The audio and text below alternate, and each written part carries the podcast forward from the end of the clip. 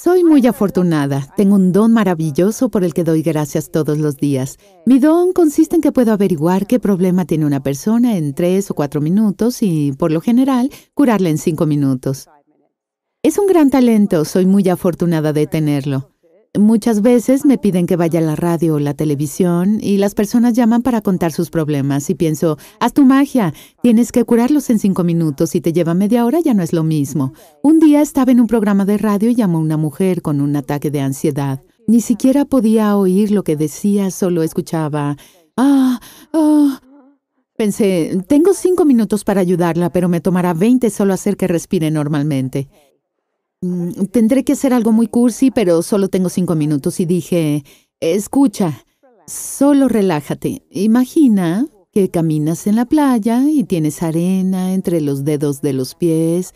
Hay olas. Ella me interrumpió y dijo, no puedo hacer eso. La playa no es para personas como yo. Eso me confundió un poco, pero ya dijo, claro, eres inglesa, no lo entiendes. Vivo en una casa rodante en Nebraska y tengo casi 60 años. No tengo dinero y nunca he ido a la playa. No es un lugar para alguien como yo. Probablemente nunca vaya. Y pensé, wow. Si fuera yo, tomaría tres autobuses, aunque sea una vez en la vida, para sentir la arena en mis dedos. Vivo en un país en el que las aguas turquesas y el sol no son algo que tengamos, pero me esfuerzo en obtenerlos. Ella fue un regalo porque me hizo pensar, ¿cuántas personas tendrán esta creencia? Esto ocurrió al principio de mi carrera y un par de semanas después empecé a trabajar con un millonario. Este hombre tenía tanto dinero que era el dueño de partes de Londres. Era un magnate de las propiedades y un alcohólico crónico. Los médicos siempre me envían a las personas que no pueden curar. Dicen, no podemos curarlo, envíalo con Marisa. No podemos hacer nada por él, ve si puedes ayudarlo. Cuando llegó conmigo dijo lo mismo que todos. He ido a rehabilitación y he hecho de todo, pero no puedo dejar de beber. No hay cura para mí. Y le dije, eso no es cierto. Mi método es muy diferente. Hipnotizo a las personas, las hago retroceder y les digo a la cuenta de tres, regresarás a la escena que te llevó a beber. Siempre regresan a la escena. Me gusta usar tres escenas porque es como ser un detective. Tiene tres escenas y debes armarlas. Luego tienes que explicarle al paciente. A veces ellos hacen el trabajo por mí, dicen, veo lo que pasó y ahora sé por qué. Así que hipnoticé a este hombre y le dije, bien, regresaremos al por qué bebes. Conté hasta tres y le pregunté, ¿dónde estás? Él contestó, tengo seis años. Dije, ¿cómo te sientes? Respondió, nadie me ama. Nadie en el mundo me ama.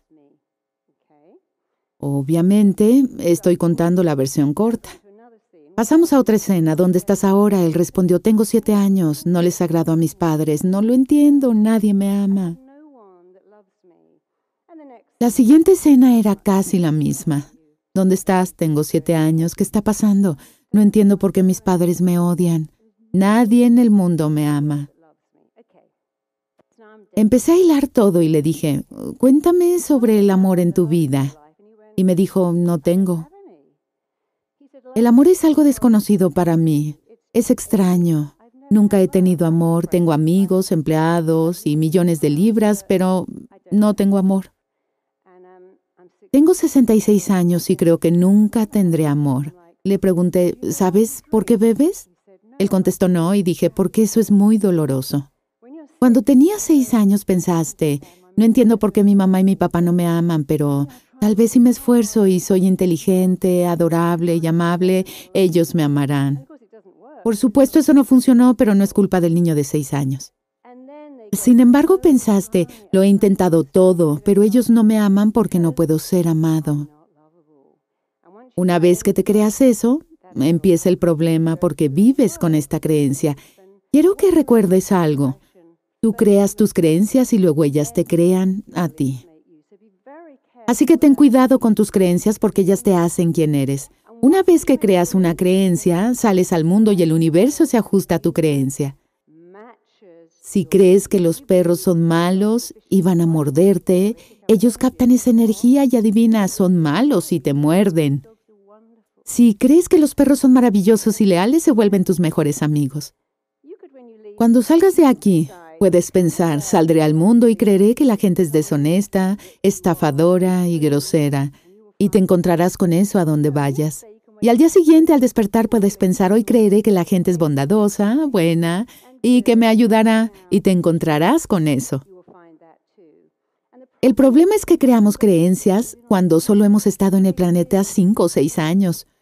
No puedo ser amado, no puedo tener amor, no puedo tener éxito, no puedo tener dinero, tampoco salud, felicidad o la creencia de que soy importante.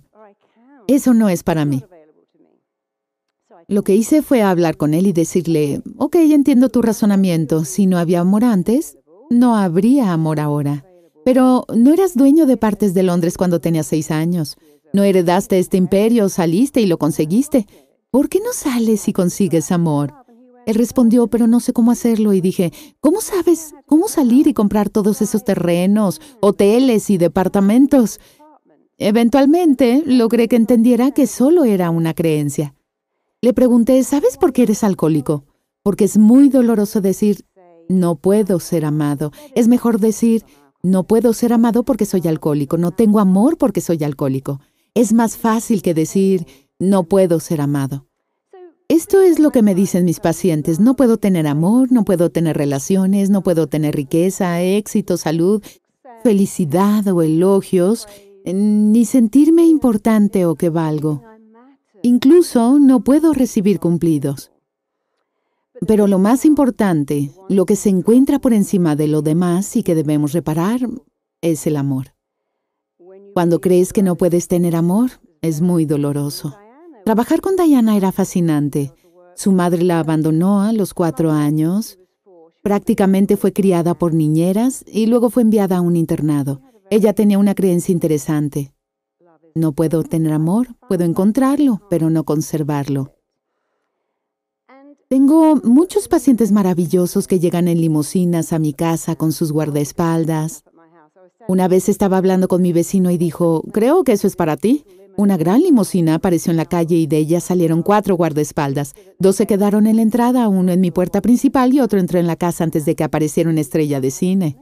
Mi vecino siempre comenta, no entiendo, ¿por qué vienen estas personas? Ellos lo tienen todo y le digo, sí, excepto que sienten que no pueden ser amados. La gente cree que la fama daña a las personas, pero es al contrario. Las personas dañadas quieren ser famosas. Imaginemos que alguien está parado aquí es verdad. Si un niño piensa, mis padres no me aman o no tengo padres, soy adoptado, esto no es justo. ¿Cómo puedo encontrar amor? Ya sé, me volveré rico y famoso y todos me amarán. Así que lo hacen y cuando son ricos y famosos piensan, ellos aman este cuerpo, ellos aman este talento, ellos aman esta voz, pero realmente no me aman y están en problemas porque cuando están aquí dicen, llegaré allá y me amarán, y luego piensan, ya estoy aquí y no me siento diferente, aún siento que nadie me ama. Ya no tengo a dónde ir, excepto hacia abajo, y todos lo saben. Ahí es cuando muchos de mis pacientes explotan porque su motivación para ser famosos era que nunca se habían sentido amados y cuando son famosos no dejan de sentirse así. Diana hizo lo que mucha gente. Ella dio lo que quería recibir. ¿Sabes cuál es el porcentaje de enfermeros que vienen de familias disfuncionales? Es impresionante. Realmente es una vocación.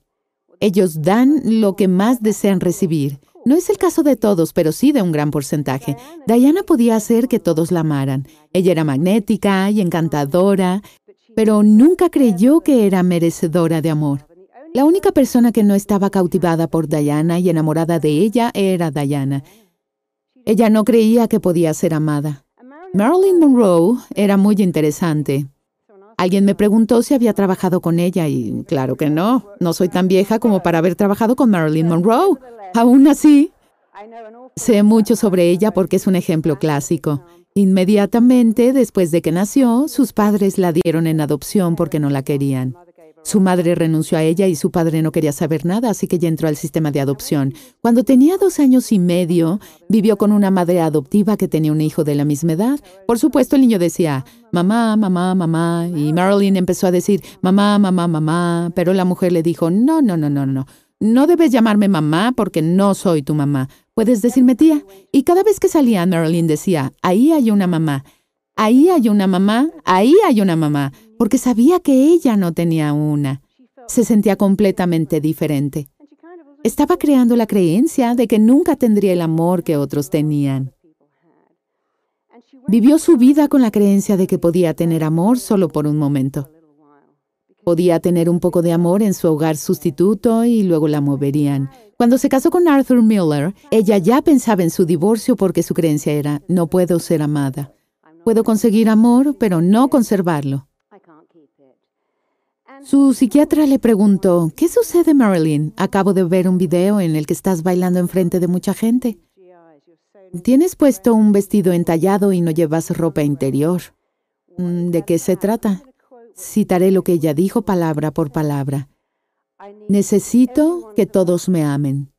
Debo pertenecer al mundo porque nunca he pertenecido a nadie ni a nada en toda mi vida y temo que nunca lo haré. Es una cita textual. Necesito que todo el mundo me ame. Debo pertenecer. Nunca he pertenecido a nadie ni a nada. Ese es el verdadero problema de sentir que no puedes ser amado. Cuando lo crees, lo proyectas y la gente percibe esta creencia. Me pidieron trabajar con Amy Winehouse y realmente quería hacerlo. Ella era una chica fascinante y como preparación para trabajar con ella leí mucho. Yo ya sabía que Amy era una alcohólica, una adicta a las drogas y que oscilaba entre la anorexia y la bulimia. También que tenía depresión y que era adicta a hombres tóxicos que solo la dañaban. No se presentó a ninguna cita y solo hablé con ella por teléfono. Le pregunté, ¿por qué no vienes? Y ella respondió, ¿de qué serviría? No tengo remedio. Disculpa mi lenguaje, pero estoy completamente jodida. Nadie puede ayudarme. El problema con Amy es que, aunque fue a rehabilitación muchas veces y podía dejar el alcohol, las drogas y por un tiempo la anorexia, no podía dejar de creer que ella no podía ser normal. Saben, ella nunca escribió una canción feliz, ella escribió en Back to Black, mis lágrimas se secan solas, el amor es un juego en el que se pierde. Si escuchas esa letra es muy triste, aunque cuando seas amado, perderás ese amor. Luego escribió, te dije, soy un problema, sabes que no soy buena. Ella realmente creía eso. Si escuchas Back to Black, ella le habla a su novio y dice, Regresa con tu exnovia, regresa a la normalidad, que yo regresaré a la oscuridad. Regresaré a las tinieblas, regresaré a la depresión, regresaré a ser anormal porque no puedo ser normal. Yo sé que esa creencia fue la que la mató. No fueron las drogas, fue la creencia de que no podía ser normal.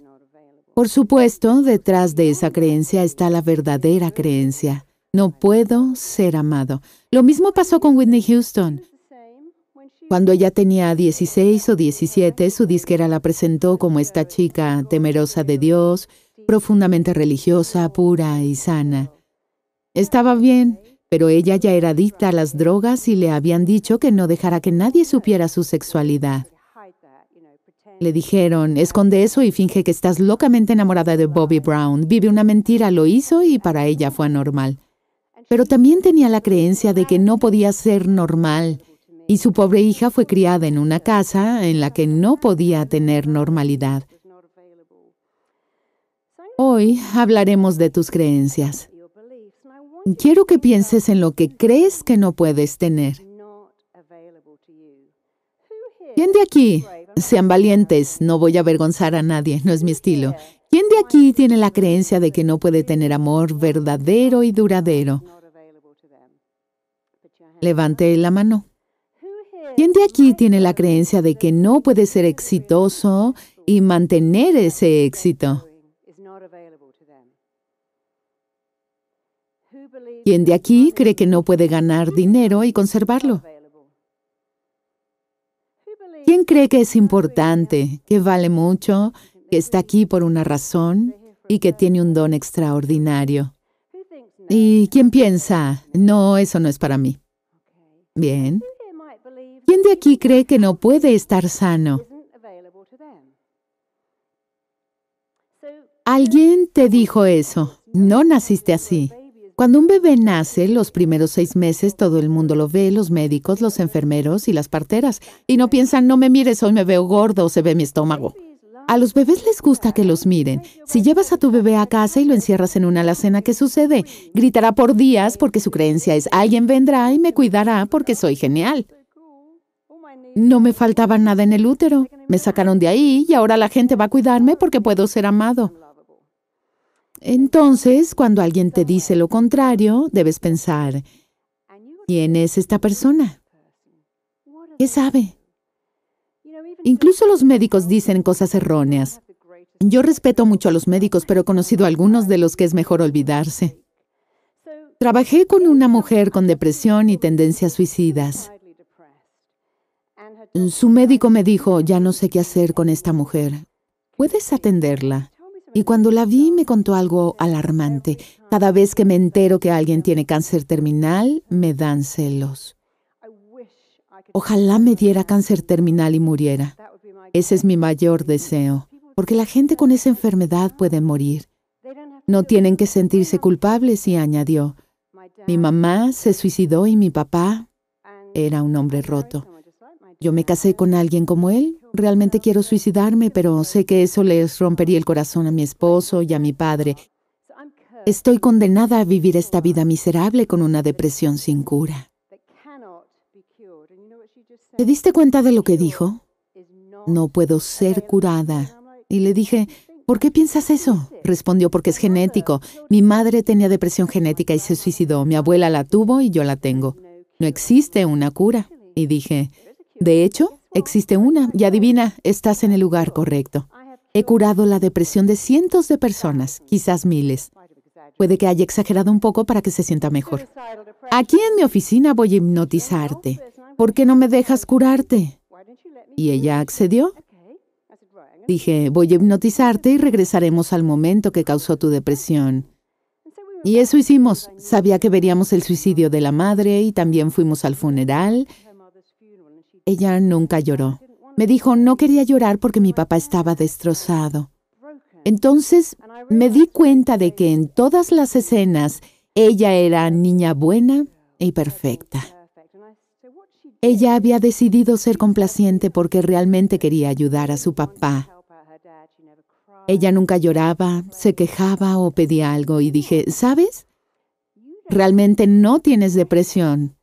Tú tienes represión y supresión, porque no tienes voz. Nunca abres la boca para decir lo que te molesta. Ella se había casado con alguien a quien no amaba porque él amaba y no quería lastimarlo. Y su suegra, lo juro, es una bruja infernal. Dije, Dios, he oído de algunas suegras en mi vida, pero esta probablemente es la peor. Tienes que enfrentarla. Y ella respondió, no puedo insistir, tienes que enfrentarla y decirle, sal de mi casa. Y cuando estés en su casa y ella empiece a decir cosas horribles, levántate y vete. Si tu esposo no te acompaña, toma el auto y déjalo allí. No permitas que te haga menos. Ella dijo, no sé qué hacer. Así que le hipnoticé. Perdonen las groserías, pero es importante. Le dije, bien, estás hipnotizada. Imagina que tu suegra está frente a ti y quiero que le digas, jódete. Y ella me dijo, no puedo decir eso, nunca podría. Respondí, claro que puedes, dilo. Ella se quedó pensando, ¿lo hago? Y no muy segura dijo, jódete. Ella era muy educada. Dije, bien, dilo otra vez. Ella dijo, jódete. Bien. Ahora dilo como si... Y de pronto ella dijo, jódete, bruja. Sal de mi casa. Luego añadió, vaya, fue genial. Esto se siente muy bien. Le dije, hazlo otra vez. Ella lo hizo y dijo, esto es maravilloso. Y dije, hazlo otra vez. ¿Sabes por qué te hago decirlo? Porque viniste aquí con la creencia de que no tenías voz y que no podías expresarte. Esa era tu creencia a los siete años y, aunque tenías derecho a creer eso a esa edad, hiciste lo que hace mucha gente. No cambiaste de creencia al crecer. Verás, si hubieras conocido a Diana, a Marilyn o a Amy, te hubieras encontrado con una mujer hermosa, pero en realidad eran niñas heridas. Estas mujeres tenían a una niña herida en su interior y ellas eran más esta niña herida que la mujer hermosa. Y dije, cuando tenías seis años no tenías poder ni opciones, pero ahora tienes 46. Debes dejar atrás a la niñita sin voz y encontrar tu voz. Hoy, cuando vuelvas a casa, quiero que todo el camino repitas. Jódete, bruja, sal de mi casa. Ella tenía puesto un conjunto, unas perlas, una bolsa Hermes y una pañoleta y la vi caminar diciendo, Jódete bruja, sal de mi casa. Tres meses después me escribió diciendo, Debo decirte algo. Cuando dejé tu consultorio, te odié. No podía creer lo que me habías hecho decir y hacer. Estaba muy ofendida. Pero debo decirte que en los últimos meses he bajado 16 kilos. Mi suegra ya no me molesta y ya no estoy deprimida. Recuerdo lo que dijiste sobre estar reprimida y suprimida y ya no es así. Quiero decirte que ya no te odio. De hecho, ahora te adoro. He estado contando a todos mis amigos sobre ti. Tres años después, ella me llamó y dijo, quiero contarte algo extraordinario que me acaba de suceder. El médico me envió un correo pidiéndome que fuera a verlo urgentemente. Ella lo hizo preguntándose qué habría pasado. Su médico se sentó frente a ella y dijo, No ha sido por tus antidepresivos. ¿Qué está pasando? Ella respondió, No me he deprimido en tres años. Fui a terapia con Marisa Peer. Realmente no dijo eso. Ya no estoy deprimida. Y él dijo, Volverás a estarlo. Tienes depresión genética y regresará. Toda la vida tendrás depresión y necesitas tomar medicamentos toda tu vida. Entonces esa mujer que antes estaba reprimida le dijo, ¿sabe quién no va a volver? Yo a su consultorio. Nunca regresaré aquí. Sí, exactamente. Nunca volverá a verme. ¿Cómo se atreve a decirme eso? Y se fue. Fue genial. No porque sea médico y piense eso, significa que es verdad. Verás, lo que le digas a tu mente, lo creerá. Hagamos algo. Coloca tus brazos frente a ti como si estuvieras sosteniendo unas riendas o el manubrio de una bicicleta. Extiende tus manos y cierra los ojos. Imagina y convéncete de que en tu mano izquierda tienes un enorme balde con 27 kilos de arena que se pone cada vez más y más pesado. Estás sosteniendo un balde de arena con el brazo izquierdo y es muy pesado. Puedes sentir el peso hasta tu hombro. Puedes sentirlo en tu codo. Puedes sentirlo en tu muñeca. Tu brazo izquierdo se siente cada vez más y más pesado. Y mientras más tratas de levantarlo, más pesado se vuelve. En tu brazo derecho estás sosteniendo un enorme globo lleno de helio. Es un enorme globo azul más grande que tú, lleno de helio, ingrávido. Tu brazo derecho está flotando, moviéndose, tirando y elevándose. Mientras más tratas de bajar el brazo, mayor es la sensación de que estás tratando de empujar un globo bajo el agua. Insiste en saltar, en elevarse y en volverse cada vez más ligero. Mientras tanto, tu brazo izquierdo es cada vez más pesado y mientras más tratas de levantarlo, mayor es la sensación de que está atrapado en concreto. Mientras más tratas de bajar el brazo derecho, mayor es la sensación de que tiran de él hacia arriba con una polea. Date cuenta, un brazo está abajo y el otro no tiene peso debido a una creencia que acabo de crearte.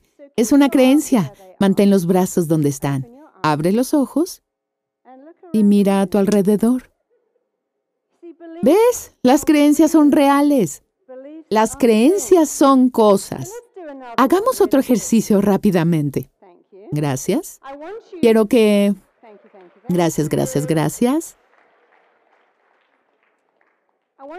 Coloca la mano cerca de tu boca. Imagina que tienes en la boca un enorme y jugoso limón de Costa Rica. Puedes olerlo, nada huele como eso. Es un olor maravilloso a limón y puedes sentir su textura. Huélelo, siéntelo, abre la boca y come ese limón. Mete ese limón en tu boca.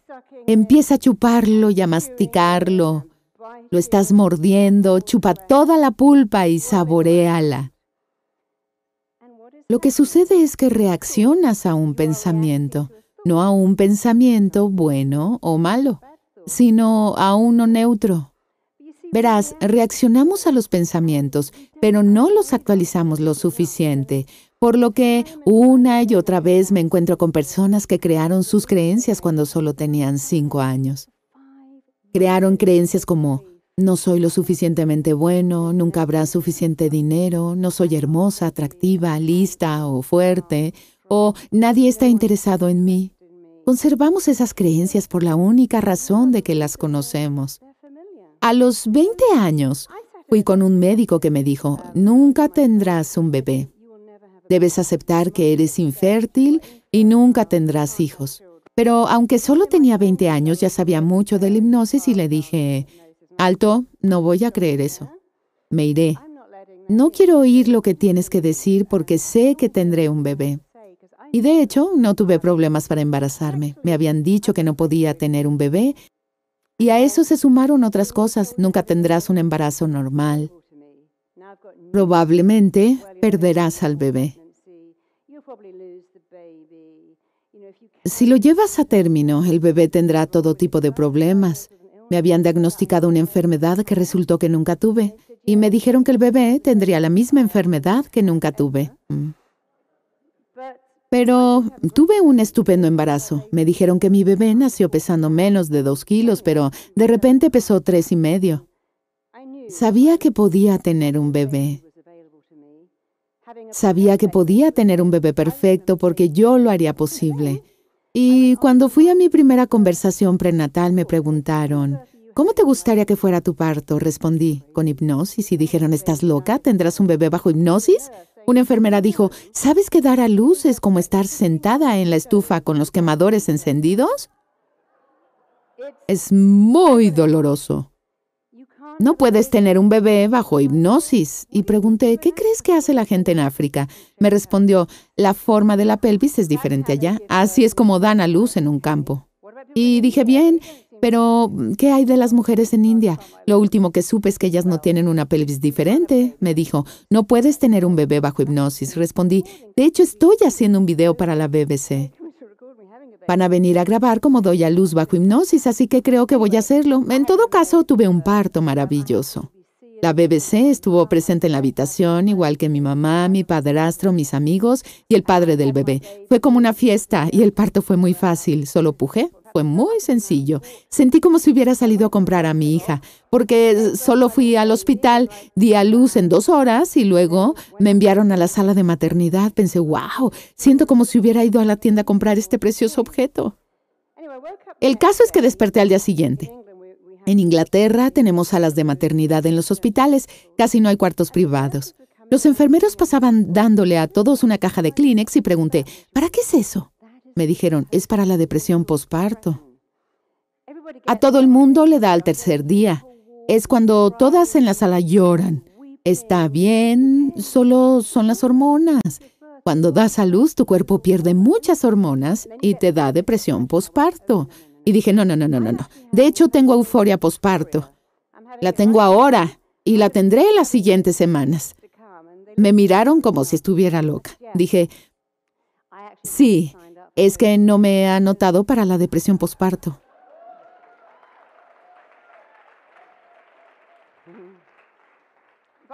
Pero me anoté para la euforia posparto y ahora sé que la sala será un mar de lágrimas.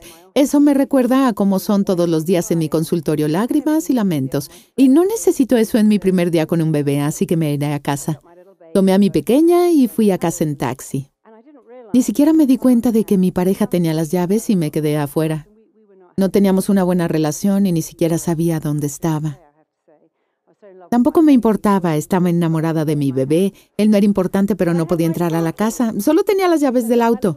Puse a mi bebé recién nacido en el auto, llamé a mi mamá y le dije, Mamá, iré a quedarme contigo. Ella se alegró mucho y conduje hasta Cambridge. En Inglaterra, cuando tienes un bebé, una partera te visita durante 10 días para revisarte y al bebé. Es la ley y es algo muy bueno. Si no tienes una, hay problemas. Por eso tuve que llamar a las parteras en Londres para decir que estaba en Cambridge y que pudieran enviarme una allá. Así pues, estaba en la casa de mi mamá. Mi hija tenía dos días de nacida y la llevé a pasear en su cochecito. Apenas había llegado a la casa cuando la partera llegó y me dijo, ¿por qué estás afuera? Respondí, ¿qué? Y ella volvió a decir, ¿por qué estás afuera? Dije, porque es un lindo día. Me respondió, no, tú deberías estar en la cama durante una semana y tu bebé también por los gérmenes. ¿Y qué hacen las mujeres que tienen siete hijos? ¿Ellas también se quedan en cama una semana? No lo creo. También he pasado mucho tiempo en África y nunca vi a alguien quedarse en cama una semana con un bebé recién nacido. Y ella dijo, no, realmente deberías quedarte en cama durante una semana. Por cierto, ¿cómo llegaste aquí? Respondí, conduje. Y me preguntó, ¿no has oído sobre el cerebro de embarazada? Contesté, afortunadamente no tengo idea de lo que es eso. Pero sé que tú me dirás qué es. Ella dijo, sí, cuando das a luz no puedes concentrarte ni poner atención, no puedes hacer nada normalmente. Y dije, menos mal que no sabía eso cuando conduje una hora y media por la autopista. No tenía cerebro de embarazada, no tenía depresión posparto y era muy molesto que me dijeran que podía tener eso. Estaba criando a esta maravillosa niña que me dijeron que no podía tener y leí un estudio sobre niñas adoptadas. Decía que si las madres adoptivas iban por ahí diciendo, Dios mío, tengo mi periodo, es muy doloroso, estos cólicos me están matando, tengo que ir a acostarme, sus niñas sentían lo mismo en sus periodos. Normalmente no siempre había excepciones. Si las niñas adoptadas veían que su madre decía, tengo mi periodo, pero ya me voy a jugar tenis, Tenían periodos diferentes. Cuando mi hija tenía cinco años fue a quedarse con mi mamá. A su regreso comenzó a caminar por la casa diciendo, ¡ay, tengo dolor de cabeza por la tensión, tengo ansiedad! Y dije, bebé, los niños no tienen dolor de cabeza por tensión o ansiedad, esas son cosas de abuelas, no tuyas. Vamos mucho a la casa de mi mamá y un día mi hija le dijo, ¿para qué son todas estas píldoras? Mi mamá contestó, esa es para mis piernas, esa para mi cabeza, esa para mi angina, esa para mi corazón, esa para mis intestinos y mi pequeña dijo, abuela, ¿cómo sabes cuál tomar? Ahora, cada vez que mi hija va a la casa de mi mamá, hablo con ella. Una vez mi hija iba a tener un viaje escolar y regresó de la casa de mi madre con una bolsita llena de antiácidos para después de cenar y píldoras por si se mareaba en el autobús. También le dio píldoras para el mal de altura, en caso de que fueran a un lugar alto. Y le dije, bebé, nosotras no tomamos pastillas, no estamos enfermas. Me preguntó, mami, ¿la abuela está enferma? Respondí, no, la abuela es hipocondríaca. Esas personas no están enfermas, pero aman tomar píldoras. Toda mi vida mi mamá es adorable, pero su casa es como una farmacia, cualquier medicamento que quieras, ella lo tiene. Al crecer me dije que eso nunca sería para mí. Yo estaría sana y en forma. A veces pienso que me convertí en terapeuta y sano personas porque pasé por toda la locura de las píldoras y los viajes diarios al hospital. Por eso le dije a mi hija, la abuela no está enferma, es hipocondríaca y cuando vayas a quedarte con ella, te subes a su auto y después de cenar no dejes que te dé píldoras. Un día, en una gran cena familiar, mi madre sacó el postre y los antiácidos al mismo tiempo. Mi pequeña miró a mi tío y dijo, la abuela es ninfomaníaca. Mami dice que por eso toma píldoras. Pero mi mamá no es ninfomaníaca y no tomamos píldoras, por eso le dije, no bebé, hipocondríaca. Esa corrección no le gustó a mi mamá. Ahora cierra los ojos e imagina que sostienes un bebé. Y eres tú el día que naciste. Eres este hermoso y perfecto bebé recién nacido. Acabas de salir del útero donde todo estaba disponible las 24 horas del día. Tenías comida y calor, siempre estaba a 24 grados ahí dentro. Todas tus necesidades eran cubiertas y acabas de nacer. Piensa que ese bebé que acaba de nacer debe tener a su alcance enormes cantidades de amor. Pero no siempre es el caso. Mi madre me dijo que cuando nací estaba muy molesta porque se suponía que yo era el bebé de otra persona que resultó ser el amigo de mi papá. Años después, cuando estaba bajo hipnosis, sentí esa decepción. Pero no me importó porque había sido en el principio, no era mi vida. Imagina que tienes a este bebé en los brazos y piensa en lo que quieres que tenga. ¿Quieres que tenga amor? Claro. ¿Qué quieres que diga la persona que te está cargando? Te lo diré y lo repetirás en voz alta. Quiero oírte. Le dirás a ese bebé, ¡Wow! Mírate. ¡Wow! Mírate. Repite, ¡Wow! Mírate. Repite, ¡Wow! Mírate. Eres lo más perfecto de este mundo. Eres hermoso. Eres maravilloso. Puedes ser amado. Cuando crezcas, encontrarás mucho amor. Porque puedes tener amor. Y siempre será así. Puedes tener éxito Eres importante. Eres relevante. Tienes un don. Estás destinado a estar aquí. Sigue mirando a este pequeño bebé y llenándolo de amor y elogios. Atiendo a muchos pacientes con problemas de fertilidad y aunque tengo una tasa de éxito muy alta, algunos de ellos venderían su casa para poder ser padres sin duda serían padres increíbles, pero no logran concebir. Nunca llegan a tener ese bebé que serían geniales criando. Y veo a personas que maltratan a sus hijos y que no merecen ser padres. A menudo trato de entender eso. Existen personas que serían maravillosos padres pero no tienen bebés y existen las personas que son pésimos padres y tienen tres. Y la única manera en que puedo entenderlo es creyendo que no venimos de nuestros padres, sino a través de ellos. El universo nos creó y ese mismo universo nos apoyará en todo lo que hagamos. En especial, si creemos que podemos ser amados y que podemos tenerlo todo. Abre los ojos y piensa en eso. Una persona podría ser un padre maravilloso, pero no tiene hijos. Y otra persona es un padre espantoso, pero los tiene. ¿Puedes explicarlo? No puedes. Solo puedes pensar que el universo te creó. Vienes a través de tus padres, no de ellos. Vienes a través de ellos. El universo que te ha creado y que te ha dado todos tus asombrosos talentos te apoyará en todo, todo lo que quieras.